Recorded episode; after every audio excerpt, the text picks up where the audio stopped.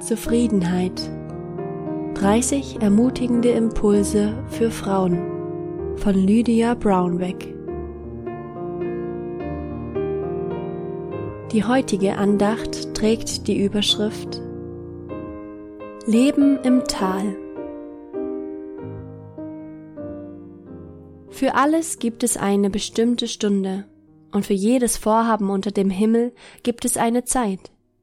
Zeit fürs Abbrechen und Zeit fürs Bauen, Zeit fürs Weinen und Zeit fürs Lachen, Zeit fürs Klagen und Zeit fürs Tanzen, Zeit fürs Steine werfen und Zeit fürs Steine sammeln, Zeit fürs Umarmen und Zeit fürs sich fernhalten vom Umarmen, Zeit fürs Suchen und Zeit fürs Verlieren, Zeit fürs Lieben und Zeit fürs Hassen, Zeit für Krieg und Zeit für Frieden.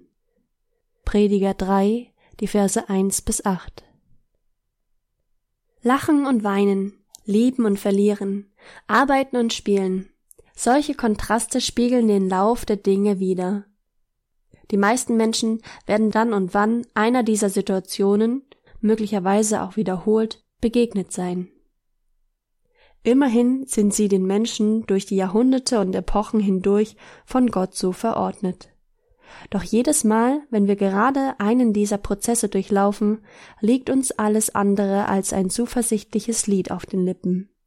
Wir nehmen den Kampf gegen das Weinen, Klagen, Steine werfen und verlieren auf, indem wir krampfhaft versuchen, unseren Anker im Lachen, im Tanzen, im Umarmen und im Frieden zu werfen. Diese Kämpfe sind natürlich äußerst menschlich. Jeder von uns zieht die Berggipfel den Tälern vor. Aber Gott, der in unserem Leben solche Zeiten souverän zulässt und auch ihren Anfang und ihr Ende bestimmt, ist auch der Geber der Zufriedenheit in jeder Lebenslage. Zufriedenheit kann unser Herz sowohl auf den Berggipfeln als auch in den Tälern erfüllen. Wie können wir weinen, verlieren oder klagen, wenn wir zufrieden sind? Das eine schließt das andere scheinbar aus. In der Tat ist unsere Zufriedenheit gefährdet, wenn sie davon abhängt, ob uns die Flucht aus dem Tal gelingt oder nicht. Denn wir selbst haben keinerlei Einfluss auf den Anfang und das Ende der Krisenzeiten, die Gott uns durchleben lässt. Zufriedenheit beginnt, wo unser Kampf gegen die Durchwanderung des Tals endet. Gott selbst ist derjenige, der uns in die Täler unseres Lebens führt, und er führt uns auch wieder hinaus, zu seiner Zeit. Gott schickt solche Talwanderungen zu unserem Nutzen. Aus welchem Grund sollte er, der gute und freundliche Gott, sie sonst zulassen? Das Vertrauen auf Gott, auch in schweren Zeiten, ist der Weg zur Zufriedenheit nicht nur das Vertrauen, dass er uns herausführen wird, sondern das Vertrauen auf seine Güte und Barmherzigkeit mitten in der Härte der Situation. Wenn wir ihm das Vertrauen in schweren Zeiten nicht entgegenbringen, so mangelt es uns auch daran in den guten Tagen.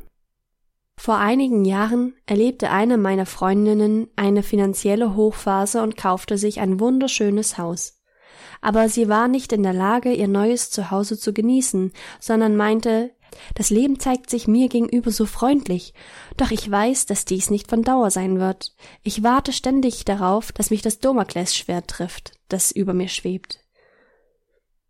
Ist das auch unser Lebensstil? Klammern wir uns krampfhaft an die Gipfel, aus Angst ins Tal abzurutschen?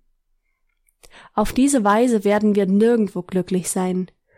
Wenn wir dagegen Gott unser Vertrauen schenken, unabhängig davon, wo wir uns gerade befinden, werden wir sowohl in günstigen als auch in schwierigen Lebenslagen Zufriedenheit erleben. Auch die schweren Zeiten werden wir mit Frieden im Herzen durchleben können, weil wir wissen, dass unser guter himmlischer Vater sie unter Kontrolle hat. Und die guten Zeiten werden wir ohne die Angst genießen können, weil unser Glück nicht davon abhängt, ob sie fortdauern. Es liegt in der Natur der Sache, dass gute Zeiten kommen und gehen. Aber Zufriedenheit sollte eine Konstante im Leben der Kinder Gottes sein.